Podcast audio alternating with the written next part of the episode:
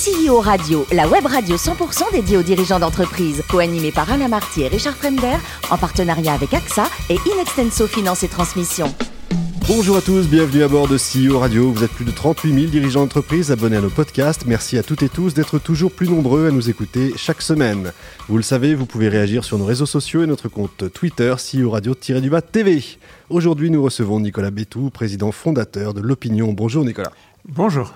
Alors, vous êtes né en région parisienne et par atavisme familial, j'imagine. Eh bien, vous êtes lecteur de presse très tôt, en fait.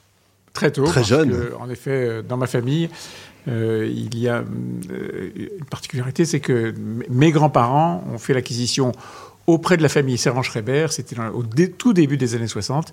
Ils ont, fait, ils ont acheté Les Échos. Les Échos, qui était euh, un journal créé en 1908, si je me souviens bien, par les ancêtres de ceux qui sont devenus les servants Schreiber. Ils ont pris leur nom de, guerre, leur nom de, de, maquis, en mhm. quelque sorte, euh, et, ont ensuite euh, fait prospérer cette petite, toute petite euh, entreprise qui était les Échos.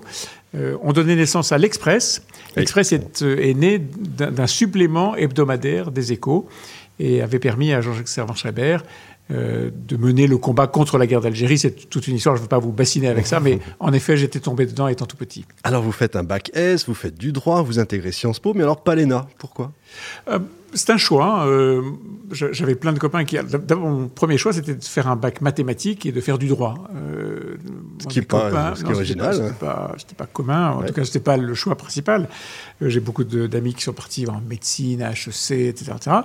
moi, j'avais envie de faire quelque chose qui était en prise plus rapide avec la, vraie vie. Et puis, je, lisais beaucoup de journaux. encore une fois, atavisme familial. Mhm. et, et, non, mon choix très très vite a été de faire du journalisme, donc pas l'ENA. Très bien, alors on connaît donc votre carrière journaliste aux échos, directeur de la rédaction, puis le Figaro. Vous avez eu la chance de voir ce métier finalement par euh, les trois facettes, le print, la radio et la télé. Fondamentalement, le métier, il a changé, non? Il a été complètement bouleversé, mais j'ai un peu de peine à le dire euh, comme ça parce que les, métiers d'absolument tous les secteurs ont changé. Euh, notre façon de faire les, l'information a changé. Ce qui a beaucoup bouleversé, à mon avis, le, métier, c'est la chose suivante. Euh, un journaliste, c'est quelqu'un qui euh, essaye de récolter de l'information, trouver de l'information, la récolter, la trier, bien sûr, la hiérarchiser, c'est-à-dire dire à ses lecteurs, ça c'est plus important que ça, qui est plus important que ça, et puis de lui donner un sens. Euh, sur ces quatre grands piliers, on a été dépossédé je le dis euh, très, très, simplement, hein, mhm. ce n'est pas une accusation, mais on a été dépossédé de notre savoir-faire et de notre monopole euh, dans, l'utilisation de ces piliers. Euh, recueillir l'information, la vérifier, bah, il se passe quelque chose en sortant de chez vous. vous photographiez, vous le mettez sur les réseaux sociaux, c'est pas un journaliste Qui, qui, publiera. donc c'est pas vous qui journaliste qui récoltez l'information. C'est pas vous non plus qui la triez. Euh, des algorithmes vont le faire pour vous. C'est pas vous qui l'a hiérarchisé.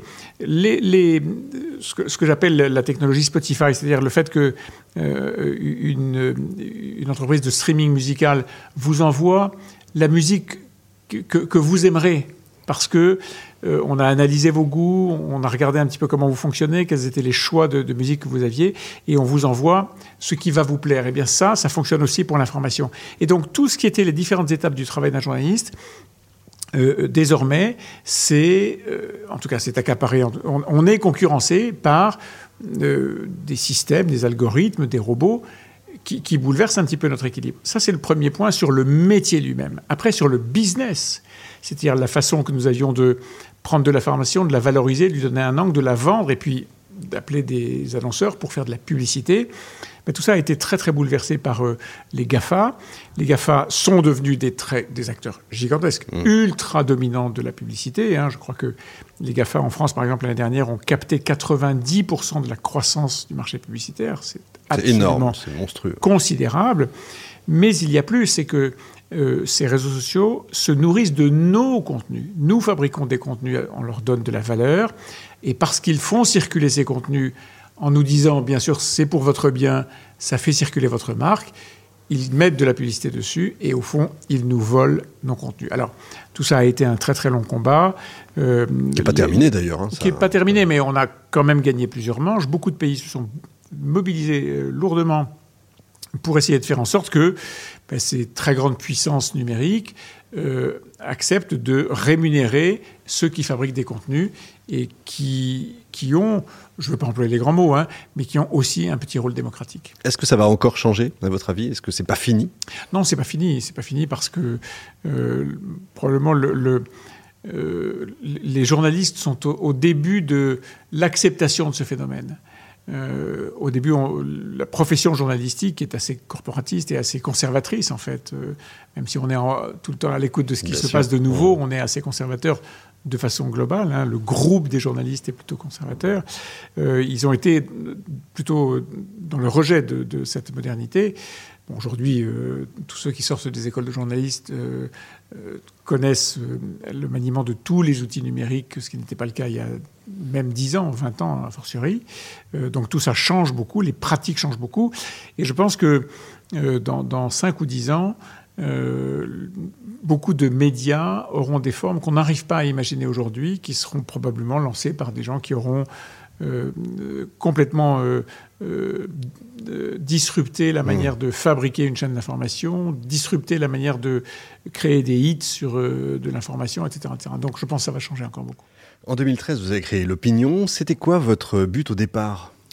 Mon but au départ, c'était, si vous voulez, j'avais eu la chance de faire euh, euh, ce métier et de diriger des rédactions, euh, même très jeunes, et de diriger longtemps les, dire, les plus belles rédactions de France, les Échos pendant 20 ans, le Figaro pendant 4 ou 5 ans. J'étais revenu aux Échos comme PDG, donc j'avais les, les, deux versants du métier. J'étais fabricant de contenu comme journaliste et j'étais gestionnaire de contenu comme patron de, du groupe Les Échos.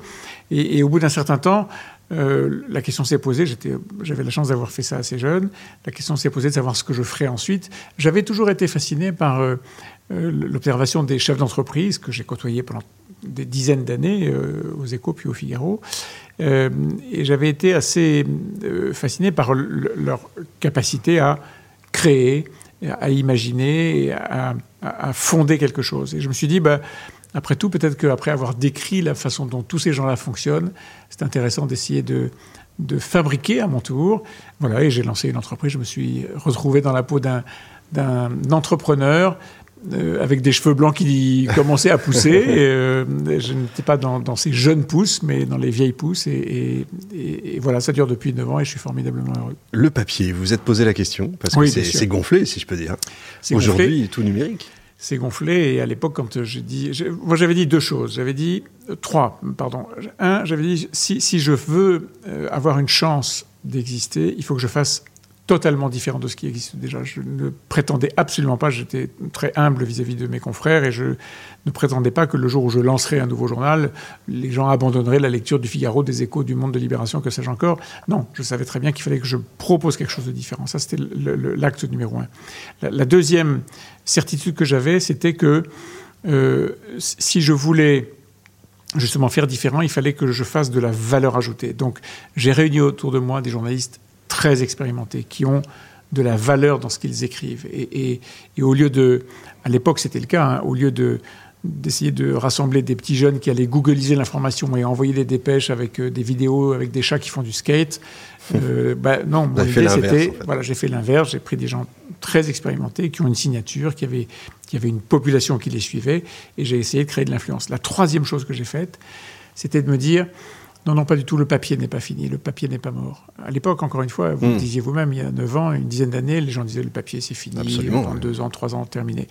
Et moi, ma conviction, c'était la chose suivante Internet, c'est l'audience. Le papier, c'est l'influence.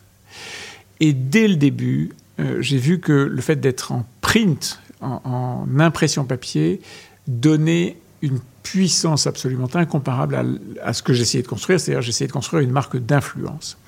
Et je le vois encore aujourd'hui, lorsque un patron me dit, bah, écoutez, euh, euh, je veux bien euh, vous accorder une interview ou vous donner une information sur tel ou tel sujet, la première question qu'il pose, c'est est-ce que ça paraîtra sur le papier Lorsque on me propose une tribune, euh, une libre expression, la première chose que me demande l'attaché de presse qui me le propose, c'est est-ce que vous pouvez me dire si ça passe sur le papier? Voilà.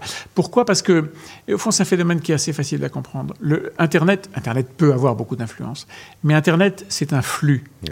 Euh, et à la fin de la journée, vous ne savez pas ce qui dans le flux que vous avez publié, a été le plus important. Vous vous souvenez de mes quatre piliers, la hiérarchisation? Absolument. Et eh bien cette hiérarchisation, elle n'est pas faite par Internet. Elle est faite par le print ou par le PDF, hein, par l'image numérique du, du, print. Pourquoi? Parce que le print, c'est un espace limité, un espace fini, dans lequel vous devez faire des choix, dans lequel vous devez hiérarchiser, donc sélectionner hiérarchiser l'information et lui donner du sens. Et dès lors que vous faites ça, vous créez Volins une ligne éditoriale. Moi, j'ai créé un journal avec une ligne éditoriale libérale qui défend les entreprises. Et dès lors que vous sélectionnez l'information et que vous la mettez sur du print, vous, la, vous lui donnez en plus une forme physique, alors j'ai constaté que mon intuition était la bonne ça vous donne de l'influence. On sent que c'est pensé. Chez euh, CA de 25 millions d'euros, 140 salariés, c'est une machine qui tourne. Hein. Oui, oui, parce que j'ai eu la chance, d'abord j'ai eu des actionnaires qui m'ont accompagné. J'ai, euh, au bout de trois ans d'existence, j'ai eu euh, l'immense honneur et la chance extraordinaire de, d'accueillir comme actionnaire Dow Jones, donc un groupe probablement un des plus grands groupes mondiaux de, presse écrite, donc j'ai beaucoup progressé avec ça. Et puis, il y a deux ans, j'ai pu faire l'acquisition de l'AGFI, une marque. Euh, autant j'étais un jeune entrepreneur avec le journal le plus récent de la presse française, hein, euh, à l'époque, sept années d'ancienneté, c'était rien. Autant j'ai pu faire l'acquisition de l'AGFI, euh, une marque extraordinairement référente dans le domaine de, l'information financière qui datait d'avant la Première Guerre mondiale, donc plus que centenaire. Et euh, l'alliance de, de l'ancien et du nouveau, euh, de, de l'expérience et de la nouveauté, de, des process et de la flexibilité, tout ça fonctionne très bien. C'est le début de la verticale? Oui, c'est une verticale, absolument. Euh, notre idée, c'est que euh, nous avons une marque d'information générale, euh, B2C, qui est mhm. l'opinion, et, nous devons euh, certainement pour continuer à nous développer et continuer à vendre de l'information, puisque notre, notre obsession, c'est vendre l'information, non pas la donner, la donner gratuitement. Euh, nous devons développer des verticales. La GFI est une formidable verticale, et nous avons d'autres idées de développement de verticales, c'est-à-dire de servir de l'information à très haute valeur ajoutée à des gens qui, parce qu'elle est à très haute valeur ajoutée et que vous ne la trouvez pas ailleurs, sont prêts à payer. L'information gratuite, généralement quelconque, c'est devenu ce qu'on appelle en économie une commodité, c'est-à-dire que vous vous la trouverez partout, donc vous ne paierez pas pour ça. Exact. En revanche, une information très spécialisée, alors ça peut être euh, Cerf-Volant Magazine, si vous êtes un fan de, de Cerf-Volant, vous paierez pour avoir de l'information sur Cerf-Volant Magazine, voilà, des niches, mhm.